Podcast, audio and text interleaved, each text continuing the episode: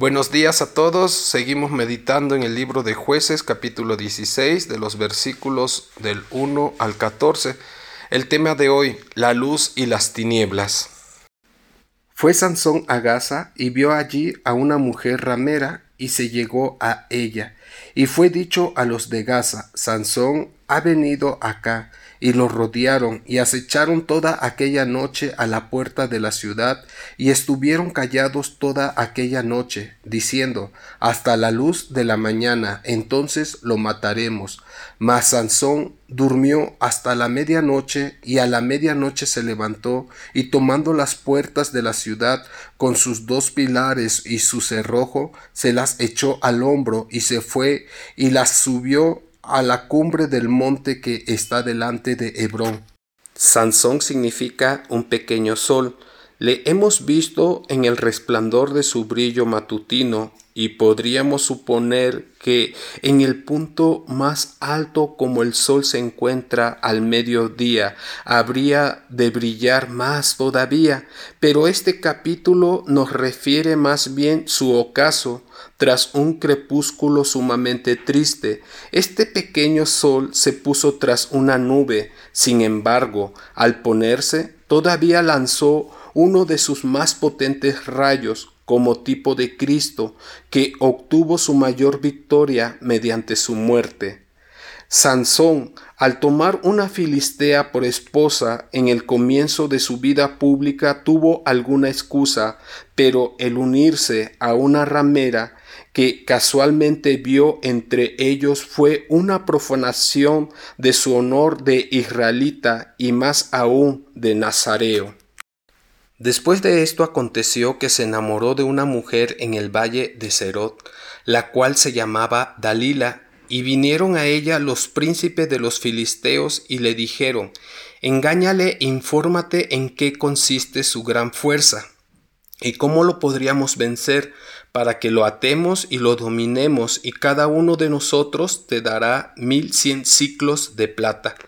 Y Dalila dijo a Sansón, yo te ruego que me declares en qué consiste tu gran fuerza y cómo podrás ser atado para ser dominado. Y le respondió Sansón, si me ataren con siete mimbres verdes que aún no estén enjutos, entonces me debilitaré y seré como cualquiera de los hombres.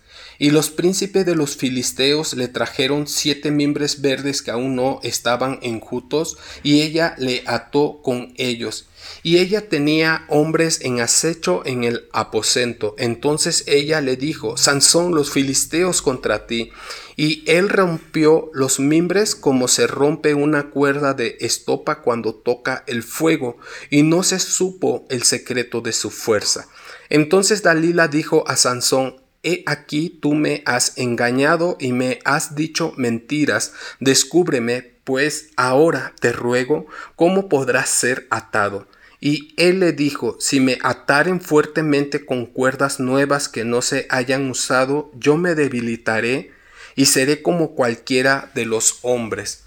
Y Dalila tomó cuerdas nuevas y le ató con ellas y le dijo, Sansón los filisteos sobre ti, y los espías estaban en el aposento, mas él las rompió de sus brazos como un hilo. Y Dalila dijo a Sansón, hasta ahora me engañas y tratas conmigo con mentiras. Descúbreme, pues, ahora cómo podrás ser atado.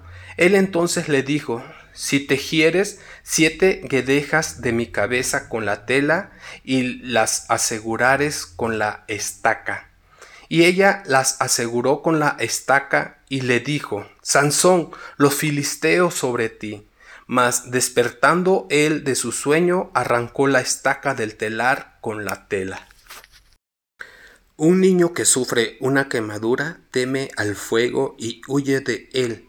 Pero Sansón, a pesar de ser un hombre de fuerza extraordinaria, carece hasta de la prudencia de un niño pequeño, porque a pesar de haberse visto en tantos apuros por su inclinación sexual hacia las mujeres, no excarmienta, sino que lo tenemos de nuevo prendido en la misma trampa, y esta tercera vez no va a tener escape. Jueces nos enseña esta verdad, los pasos para enfrentar al pecado. El pecado nos obliga a una constante lucha que debemos enfrentar si no queremos correr el riesgo de una caída. Cuando rechazamos el pecado, a veces nos parece que la batalla ya ha pasado, solo para ser tentados de nuevo una y otra vez por el mismo pecado. El pecado nunca desaparece, por lo que debemos estar permanentemente en guardia. Por último, la acción que debemos aprender de esta lectura que nos debemos cuidar de las tentaciones del mundo y de la carne. Comprendamos que cualquier acomodo puede con el tiempo debilitarnos y dejarnos indefensos, dándole al maligno la ocasión de dominarnos.